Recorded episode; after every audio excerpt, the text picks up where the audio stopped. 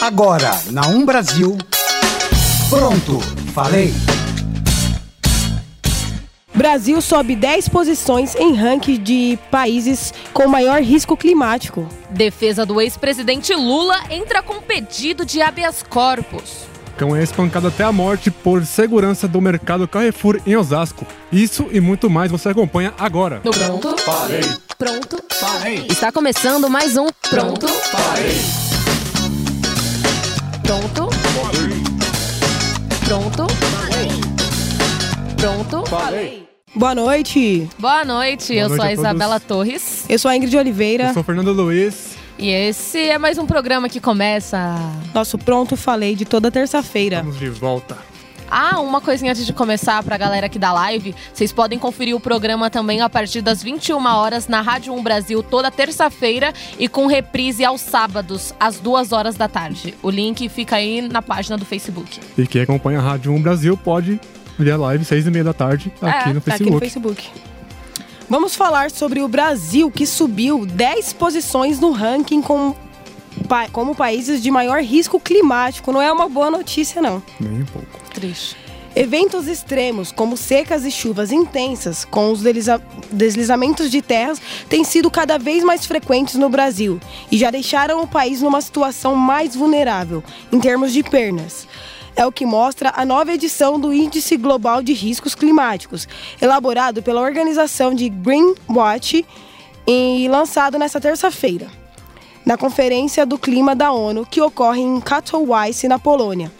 O Brasil subiu 10 posições no ranking de países com mais impactos climáticos por eventos extremos. Furacões, que aqui no caso não, não ocorre, mas afeta o Brasil. O ano de 2017, de acordo com o levantamento, foi o campeão em perdas relacionadas ao clima.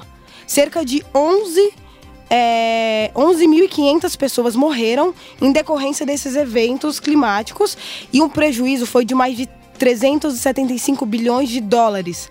Os maiores causadores dessas perdas são os furacões. Caraca. É, as tempestades recentes, com níveis de intensidade nunca antes vistos, tiveram impactos desastrosos, afirmou, afirmou David Eckstein, da German Watch, o principal autor desse índice. Apesar dos países em, deso- em desenvolvimento estarem entre os mais afetados e também sendo os que mais têm dificuldade para se recuperar, o aumento do risco também se observa em países ricos.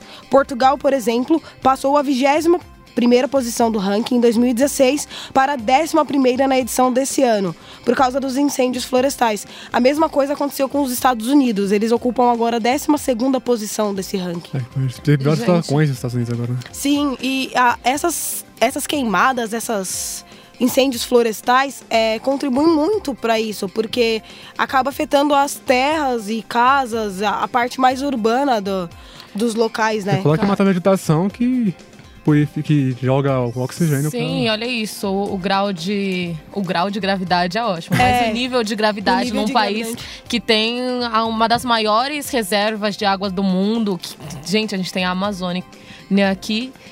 E o Brasil, com esses rankings aí, tá cada vez pior. Sim, Semana mas- passada a gente falou de outro ranking também, né? A culpa, a culpa nem é tanto assim do pra... São efeitos Brasil. naturais, né? Sim, são efeitos naturais, mas igual na conferência da ONU, a COP24 que está acontecendo agora na Polônia, eles estão discutindo sobre o aumento da temperatura. Então, o, o planeta ele pode aumentar no máximo 2 graus até o final do século. Caso haja um aumento maior que isso, é ameaça o risco de vida na Terra, porque nós não vamos suportar o calor extremo. E aí, derretimento das Geleiras, geleiras e etc. Sobe o nível do mar, é tudo um efeito cadeia, né? Mas tem a culpa de todo mundo, sim. Sim, tem a culpa de todos. O nosso consumismo. O Brasil não tem um, um tratamento de esgoto. O lixo que é produzido aqui é absurdo e não tem a separação dele e o tratamento dele, isso tudo contribui. E, e o comprometimento dos países é, mais desenvolvidos, que no caso dos Estados Unidos, Alemanha, França, Inglaterra, eles se comprometeram no Acordo de Paris, que aconteceu em 2015, a contribuírem com os países mais pobres, em subdesenvolvidos, para eles tentarem se adaptar ao, ao clima. Então, no caso da África, é, da- até da própria Oceania, tem países ali que eles não estão acostumados e eles não têm verbas e financiamento nem dinheiro para É isso. que acontece umas, umas tragédias assim em, em os países mais desenvolvidos, rapidamente eles conseguem se reestruturar. Não é o caso que acontece em países. Exatamente. E é, é muito prejudicial, porque o efeito estufa tá acontecendo, né? É, principalmente na parte ali da, da, da África, é a parte mais afetada por conta do, do efeito estufa. Eles não têm muito a ver com isso, porque lá não tem tanto usina. São países que não têm, né?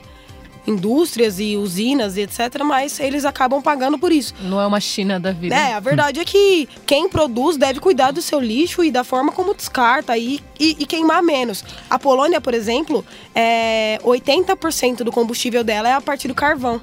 Então a queima de carvão é prejudicial pro. Exatamente. E eles falaram que eles não vão abrir mão disso. Ah, mas os Estados Unidos também não abrem mão de nada. Eles têm empresas em outros lugares do mundo para não afetar unicamente o país deles. Exatamente. Os Estados Unidos, é um inclusive, absurdo. eles falaram que vão sair do, da COP que é a confederação. Ah, não interessa mais o meio ambiente. Eles falaram eles. Que, que, que não vão participar e eles tinham assumido o compromisso no Acordo de Paris, que aconteceu em 2015. Aí eles né, ameaçaram Foi a mudança de presidentes.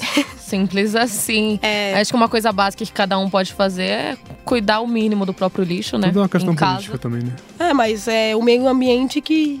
Que sofre, que sofre. com isso. E nós.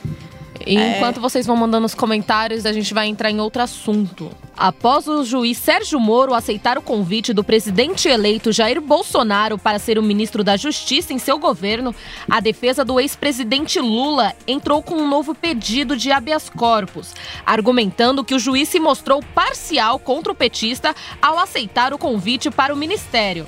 A defesa ainda pede que Moro seja considerado suspeito, que todo o processo do triplex do Guarujá seja anulado e que Lula seja posto em liberdade. A Procuradora-Geral da República, Raquel Dodge, se manifestou contra o pedido do ex-presidente, afirmando que Lula foi preso e tornou-se inelegível graças às decisões de várias outras instâncias da Justiça, e não somente a de Moro. A procuradora-geral também disse que a decisão de tornar-se ministro é estritamente pessoal e que a decisão de Moro em aceitar tal convite não interessa aos autos. É, isso aí tá causando um grande reboliço. Essa, essa votação estava acontecendo agora há pouco, estava acompanhando. Sim, estava 2 a 0 para não aceitar o habeas corpus. Ah, não vão aceitar. O Lula já entrou com vários habeas corpus e como e como o, o, ele foi julgado por outras instâncias, gente, não, não tem como. E ainda a pena dele até subiu. Sim. Ele é... passou as, as, a 12 anos. O Lula vai tentar agora, de todas as formas, pedir o habeas corpus por conta da nomeação do juiz Sérgio Moro, alegando que ele Eu era... acho meio vazio essa argumentação. É, é, um... é, é que do lado dele, quem argumenta a favor disso que na época surgiram efeitos em jornais internacionais e tudo mais quando o Moro aceitou esse pedir, esse convite para ser o ministro, foi que o Bolsonaro era um adversário do Lula naquelas primeiras pesquisas antes do Lula se tornar inelegível. E, de, e, o Moro foi. Não, ele não foi o único, né, que julgou o Lula. Só que ele foi, tipo. O mais o, incisivo. É, o, um, o, o, personagem que ficou mais em foque ali. As pessoas levaram balões do Moro, cartazes agradecendo pela prisão do Lula. Então, quando ele aceitou o convite, falaram que ah, Mas é seria um pagamento vez, de conta. Imagina que é a primeira vez que um presidente, ex-presidente da República é preso. É verdade. Sim. Então ele vai, né? O que o Moro fez, nenhum juiz havia feito antes. É óbvio que o nome dele vai estar na história. Mas quantos recursos é possível para uma pessoa, um cidadão você normal fazer? Você ficar pedindo habeas corpus, assim... Até você achar que você tem direito, porque uhum. você tem recursos. Tem várias vidas. É, exatamente. É. Você vê uma brecha no julgamento de alguém, você vai lá e fala assim, olha... Tá As nossas leis são cheias de brechas, né? Exatamente. Ai, o fato é que o Lula tá preso, confusão. ele... Possivelmente não vão liberar o habeas corpus para ele, porque a gente teve uma informação aqui com a Sofia. Sofia, fala aí pra gente sobre o habeas corpus do Lula. Oi, pessoal. Então, o habeas corpus do Lula foi negado por três votos a dois. A decisão desse, dessa negação foi porque eles tentaram é, adiar o julgamento dele para coincidir.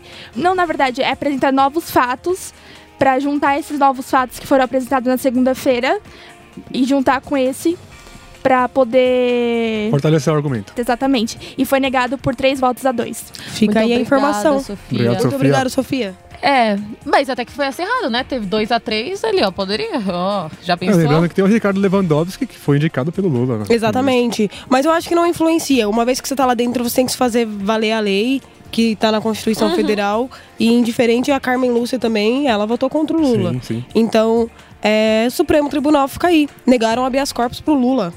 Mais uma É. vez.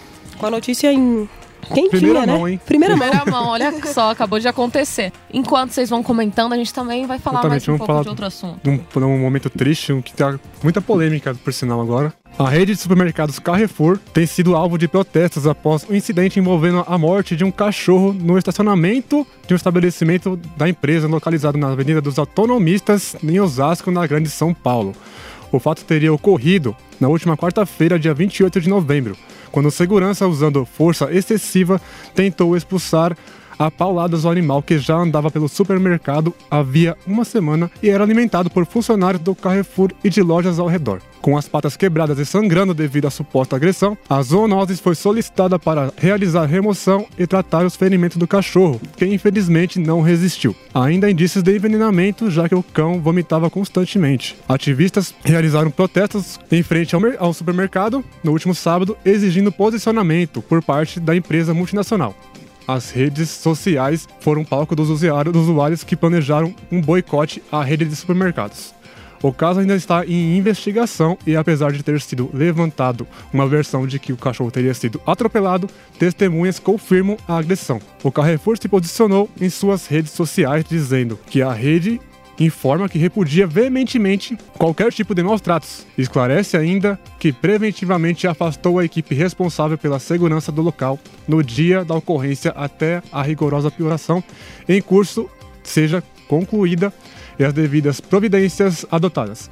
Reforça também que assim que notou a presença do animal nas dependências da loja, o acolheu oferecendo água e comida, Ah. até que a equipe do Centro de Zoonoses de Osasco chegasse ao local para o devido atendimento. Essa Aí- história de boicotar o Carrefour por causa disso, eu acho sem fundamento nenhum. Foi um Não. segurança que fez isso. E antes disso, os funcionários estavam cuidando do cachorro. A- Então, foi o segurança que é ele que deve ser preso, Sim. julgado pela agressão ao animal. Não É, sei. É, Você não vai jogar uma família inteira porque um indivíduo é, o É. bandido. Eles querem que, ah, provavelmente, que seja demitido o funcionário, né? Ah, com, com certeza. certeza. A Luísa Mel, que é a defensora dos animais, ela conseguiu as câmeras, as imagens das câmeras de segurança do, do Sim, estabelecimento. E, de fato, tudo que, a, que o Carrefour falou, que ele não agrediu, etc, etc, etc, foi desmentido, porque nas imagens ele aparece com um, um pau na mão, aparentemente um pau de um metro quase na mão, e ele agride o Nossa, cachorro. é Como o ser humano é nojento a esse ponto? O cachorro estava sendo cuidado, inclusive, por outros funcionários antes de ser agredido. Nos outros dias que parecia que o cachorro já estava lá há algum tempo.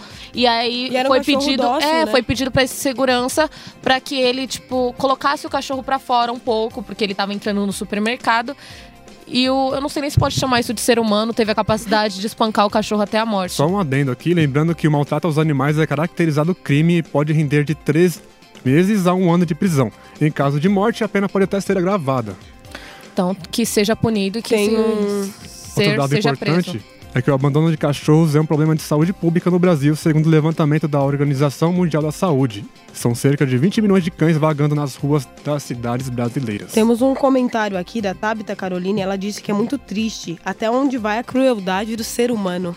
É a pergunta que a gente se faz, né? E é uma momento. agressão gratuita. Uma agressão a um cachorro. É, é cachorro é- extremamente gratuito, é um absurdo. Um animal que não vai fazer mal a ninguém. E Gente, teve- a gente tiveram. repudia qualquer tipo de violência a animais Uhum. aqui, só pra deixar claro. E, também. e, e a pessoas também. Mas tiveram. Criaram muitas petições. Não só nas redes sociais, mas em sites de ONGs que tiveram, tipo, mais de 100 mil assinaturas pedindo a punição desse segurança. Inclusive, eu acho que ainda não tiveram a identidade dele revelada, Não, né? não, Não teve. teve. Cara, vai ser A. Luísa Mel tinha, tinha, solicitado o Ministério A gente Público para. falar que a gente repudia. Não, pera, mas ele bateu no cachorrinho. Fica Então. aí.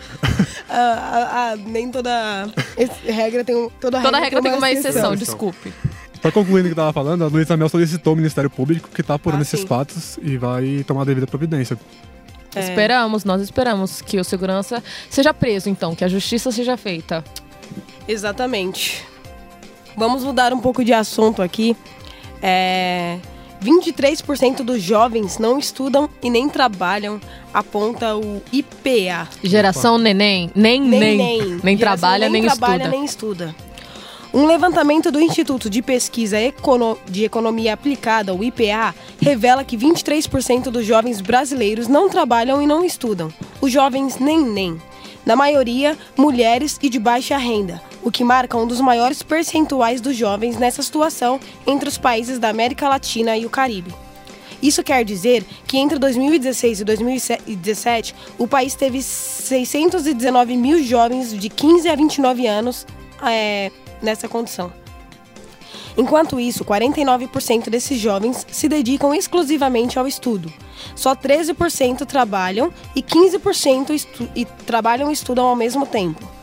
As razões para esse cenário, de acordo com o estudo, são problemas com habilidades cognitivas, socioemocionais, falta de políticas públicas, é, obrigações familiares com parentes, filhos e outras coisas.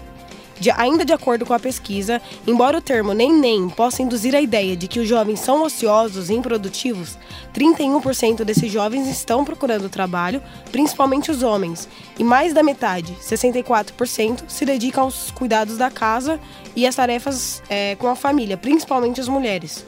Ou seja, ao contrário dessas convenções estabelecidas, este estudo comprova que a maioria dos nem-nem não são jovens sem obrigações, e sim realizam outras atividades produtivas. Apenas 3% deles não realizam nenhuma dessas tarefas e não têm nenhuma deficiência que os impede de estudar ou trabalhar. Esses 3% a gente sabe que é a classe média né?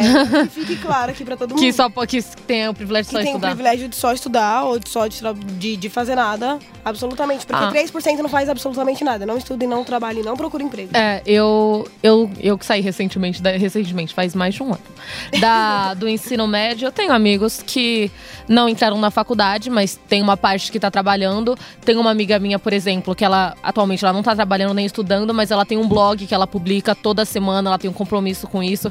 Então são outros tipos de atividades. É, os jovens nem eles dizem, né, que, que tem essa essa fama aí de não fazer nada, mas a maioria cuidam das tarefas domiciliar. Sim. E lembrando que tem jovens que têm são mães. Não é um nome então, depreciativo, né? Sim. Apesar de não trabalharem ou não estudarem, elas cuidam das tarefas domésticas, cuidam dos filhos, ou tias que cuidam dos sobrinhos para a irmã trabalhar, ou enfim.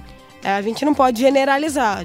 O, o fato é que 619 mil jovens não estão estudando nem trabalhando. O fato é que tá difícil é, também arrumar emprego, isso né? que eu ia falar, tá difícil arrumar emprego. A gente que tá aqui na faculdade tá difícil para arrumar estágio. Imagina para quem tá no ensino médio. Ou para quem não não tá em lugar tá nenhum, ó, é verdade. Eles, assim, ó, eles contam aqui que jovens entre 15 e 19 anos, ou 29 anos, ou seja, é uma faixa etária que já tá perto da casa dos 30. 30. Entendeu? Que Ou jovens de 29 Sim, anos. É o que, o que se espera, não estão trabalhando nem estudando. É óbvio que ele, a, o Instituto aponta que é uma questão de políticas públicas também, porque se não tem emprego, não tem estudo, não tem curso, tá, que seja um curso que Um cursinho de inglês, é, que seja e, e não as pessoas não fazem, aí fica complicado e esse número só tende a crescer, né? O Brasil tá bem nos rankings, né? Não, tá péssimo. Lembra? o ranking da semana, da semana passada era de desigualdade. Você está ouvindo na Um Brasil. Pronto, falei.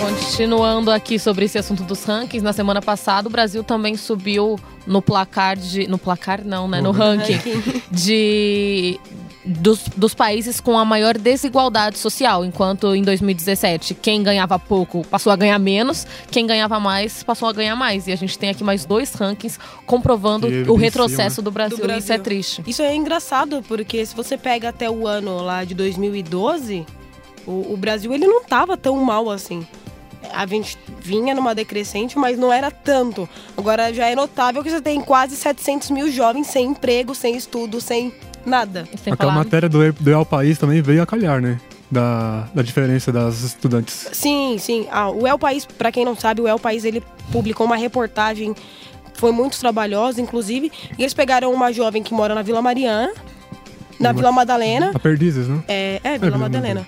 E, e uma que mora na Paraisópolis. Paraisópolis. E colocaram a condição de vida, classe de vida. Uma mora As numa casa. atividades. Sim, uma mora numa casa com nove pessoas. Com três cômodos, eu acho.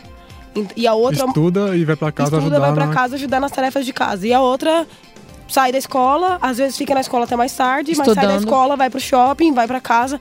Tudo bem, é privilégios pra algum? Privilégio sim. Meu pai é sim empresário. Memes à Mas- parte. Mas o fato é que a gente tem é, mundos distintos na mesma cidade. Muito, totalmente muito próximos Muito- muito um do outro. né? A- na- nessa casa da jovem que, que, é, que é mais humilde, é, a mãe e a tia não trabalham, elas vivem de pensão de um dos filhos da mulher. É uma coisa assim surreal, enquanto os, os outros são empresários e trabalham na Nokia. É surreal e Triste, né? triste. Quem sabe um dia conseguimos mudar esse quadro do Brasil. E agora, falando novamente sobre política, porque a gente gosta bastante A aqui gente no Pronto. Falei. A pauta principal é essa. É, sempre é. A extinção do Ministério do Trabalho e o seu desmembramento em outras pastas, como Economia, Justiça e Cidadania, não agradou juízes e promotores da área trabalhista. Para eles, a decisão do governo e do presidente eleito Jair Bolsonaro, do PSL, representa um retrocesso além de ser juridicamente questionável. O presidente da Associação Nacional dos Magistrados da Justiça do Trabalho, Guilherme Feliciano, disse que o trabalho é um dos fundamentos do Estado democrático, previsto em Constituição, e que quando ele perde o status de ministérios, sinaliza que esse fundamento foi desvalorizado. Na semana passada a gente comentou também, né, sobre essa possível extinção do Ministério do Trabalho, e essa semana nós tivemos basicamente a comprovação de que vai acontecer mesmo. É, Bolsonaro de fato acabou com o Ministério do Trabalho.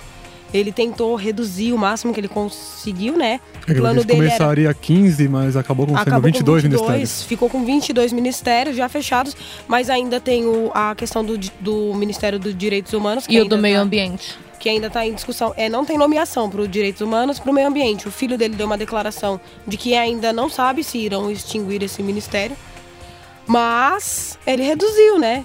Já, a gente já vai pagar eram menos 29. sete ministros aí. Gente, o Ministério do Trabalho, super anticonstitucional. Como assim? Vai extinguir o Ministério do Trabalho. Gente, mas uma vez que o trabalho já está terceirizado, que É já isso que eu existe acordo entre pra- patrão e funcionário, A que reforma CL trabalhista foi sim, um que a ponto. CLT tá, tá, tá defasada, acabou. Mas o Ministério do Trabalho não deveria regulamentar esse, a terceirização e tal? Não foi ele que regulamentou? Mas Não, mas- não acontece na prática. Não acontece na prática. Houve a votação no Congresso, acabou, acabou. É a a- votação A reforma, quando começou a reforma trabalhista com o Ministério do Trabalho. Exatamente, então, mas é, esse, esse negócio vai possibilitar é, que a pessoa tenha mais três empregos e etc. Ai, que bom! que bom, agora você vai que trabalhar legal. como escravo três vezes. E agora você pode negociar com seu patrão que super te escuta. o seu patrão vai dar de carro e você de ônibus. É isso aí, galera. que Se você não aceitar, e vai ter outros mil querendo trabalho. Eu fico então... que tem trabalhador real que defende isso, que fica, que fecha os Não, olhinhos é. assim e fala, tá tudo certo. Para algumas pessoas, isso é um ótimo negócio. Para quem é autônomo, pra Empresário. quem é pessoa física, para quem é empresário, bom negócio. Agora pro cara que é terceirizado, que ganha 954 reais, que depende de seguro-desemprego, que depende de, de todos os auxílios possíveis, para esse cara é péssimo. É um péssimo negócio. Ele perdeu esse direito. É, Uma mas polêmica que vai se arrastar por quatro anos. por quatro anos. Se bem que a reforma trabalhista menos, né? aconteceu e depois que a rolou, parou um pouco de ser falada, né? É verdade. Colou ou aumentou o nível, o nível de desemprego? Por enquanto, o nível de desemprego É, tá o a mesmo. São é a 13 mesma. milhões de desempregados é ainda no mesma. Brasil. E agora vamos para mais um assunto. Vamos para mais, mais polêmicas envolvendo o senhor presidente eleito, Jair Bolsonaro. Diga pra gente. Tá ok? Presidente eleito Jair Bolsonaro ergue a taça de campeão brasileiro do Palmeiras e causa polêmicas. A diretoria do campeão brasileiro de 2018, Palmeiras, convidou o presidente eleito Jair Bolsonaro para acompanhar o jogo da taça no estádio do Allianz Parque, onde o time enfrentou Vitória no último domingo. As equipes já estavam com seus destinos definidos. O Palmeiras, ao final do jogo, levantaria o troféu de campeão brasileiro, enquanto o rubro-negro baiano se preparava para disputar a Série B no ano que vem. Apesar disso, o jogo foi bem disputado. O Palmeiras abriu vantagem de dois gols com Edu da Senna e Gustavo Scarpa, mas Iago e Luan empataram para o Vitória. Até que Bruno Henrique, fora da área, marcou o terceiro, garantindo que o Palmeiras encerrasse o ano vencendo. Ao final da partida, foi organizada a festa onde Jair Bolsonaro desceu para o campo e realizou a entrega de medalhas e da taça ao time Viverde, com direito à volta olímpica junto aos jogadores. A ocasião chamou atenção e foi assunto em, lugar, em todos os lugares, né? E foi até motivo de piadas. É, primeiramente vamos dar nossos parabéns de novo ao Deca campeão Palmeiras. Mas eu acho que não tem problema nenhum do, dele levantar essa- a taça. Ele sempre se declarou palmeirense, a torcida do Palmeiras sempre, a maior parte, Há vamos dizer assim, foi, foi a favor dele na votação. Eles, porque muitas torcidas, como a da Gaviões, a do São Paulo, se colocou totalmente contra a eleição do Bolsonaro. O Palmeiras foi uma das poucas que o apoiou. Então, ele apoiou, levantar a taça. isento, né? De- É. Não, apoiou. Tinha vários vídeos dos torcedores e da torcida do Palmeiras Apoiando. cantando Teve o- pelo Bolsonaro. Teve cartazes, colaram nos posts. Ah, A é- é- minoria. É palmeirense. Não, então, é porque o, o Felipe Melo se declarou Sim, e, sim. enfim. E os jogadores e a torcida. E aí eles faziam gol, comemorando, batendo continência, como foi o caso do São Paulo, que o Diego Souza fez também. É... Mas as redes sociais não perdoam, né? Sim. Não perdoam, ele levantou a taça, Até mas. porque julgaram que foi um erro do Palmeiras, até porque é um time formado por operários imigrantes italianos Sim. E não condiz com as raízes do clube. Ter um, segundo dizem no Twitter, Um segundo Um- Mussolini. um, segundo Mussolini, um presidente misógino, vamos dizer assim. É, há controvérsias, né? Dessa parte do Palmeiras apoiar ou não apoiar o O Bolsonaro. fato foi que ele levantou a taça. Ele Levantou a taça, e a torcida foi a loucura. Pó- Pós-operado, né? Com a bolsinha ainda lá de. É, Eu acho que aquela taça não parecia que era tão leve assim. eu fiquei sabendo Enfim. que aquele era um dos troféus mais pesados do futebol. Também fiquei sabendo dessa informação. Mas que bom que ele tá forte a esse ponto. Mantenha É. essa força Mostra pra aí. governar o país. Que hein? melhor é a Nosso saúde. presidente, que continue assim por quatro anos. É, desejamos melhoras. Vamos falar aqui de outra coisa. É, um assunto mais levezinho, talvez não pros amantes do Tumblr, mas é isso aí. A rede social Tumblr, famosa por suas páginas com fotos e gifs picantes, deixará de hospedar tais conteúdos considerados adulto a partir do próximo dia 17 de dezembro. A rede de blogs permitia a publicação de matérias com nudez, mas essa semana anunciou uma mudança em suas políticas. Primariamente, os conteúdos que serão retirados da página são os que contêm fotos, vídeos e GIFs que mostram genitálias humanas e mamilos femininos. Também serão retirados qualquer conteúdo, incluindo atos sexuais. Que nós sabemos que tinha muito no Tumblr. Quem usou o Tumblr aí em Quem 2013, usou, 14, usou, quem não usou, não 15, usa mais. Desculpa aí, não uso, mais- não Mas- usei essa rede social. O Compartilhou nudes no Tumblr, acabou essa O história. Tumblr também deixou bem explicado que fotos referentes à amamentação ou cirurgias de confirmação de gênero não serão classificadas nesse, nessa, nessa mudança dele. Essa Se- remoção de é, conteúdo. ainda será permitido, mas os videozinhos e GIFs que o Tumblr tinha, inclusive tinha páginas auto-intituladas para maiores de 18 anos. Isso vai deixar de existir a partir do dia 17 de dezembro. E infelizmente o Tumblr vai perder seguidores com isso, porque Vai as pessoas entravam lá seguidores. pra fazer tipo um X vídeos. Não sabia disso, Literalmente. de verdade. É sério, o Tumblr, Literalmente. Tumblr Mas era picante. eu tava acompanhando isso aí e eu vi que uma notícia bem de uns dias atrás que a App Store tinha removido o Tumblr do, da sua, do Sim. aplicativo. É, eu não consegui baixar mais o E Tumblr. foi por isso, talvez, talvez tenha influenciado. talvez Temos tenha, aqui uma amante do Tumblr. talvez tenha Ah. influenciado na decisão do, da posição do Tumblr com a nova política. É, porque querendo ou não, redes sociais, blogs, essas coisas, mesmo eles colocando política, que só maior, sei lá, de 14, 16 anos, tem é cheio Muito. de criança. Adolescente também. E criança ao extremo. Tem Facebook, uma página de Facebook montada pra criança de 8, 9, 10 anos. Você acha que no Tumblr não teria? Será que o Twitter será o próximo? Que o Twitter também compartilha uns É, conteúdos fica, fica aí o questionamento. Ficamos aqui Fica com a essa nossa questão. última. É, fica essa última questão. O Tumblr removendo e quantos seguidores ele perderá Muito por obrigada isso. pela participação de vocês, por ter acompanhado o Pronto Falei. E o nosso programa fica por aqui. Até logo. Tchau, tchau. Até a próxima terça. Tchau, tchau. Pronto? Você ouviu pela Um Brasil. Pronto, falei.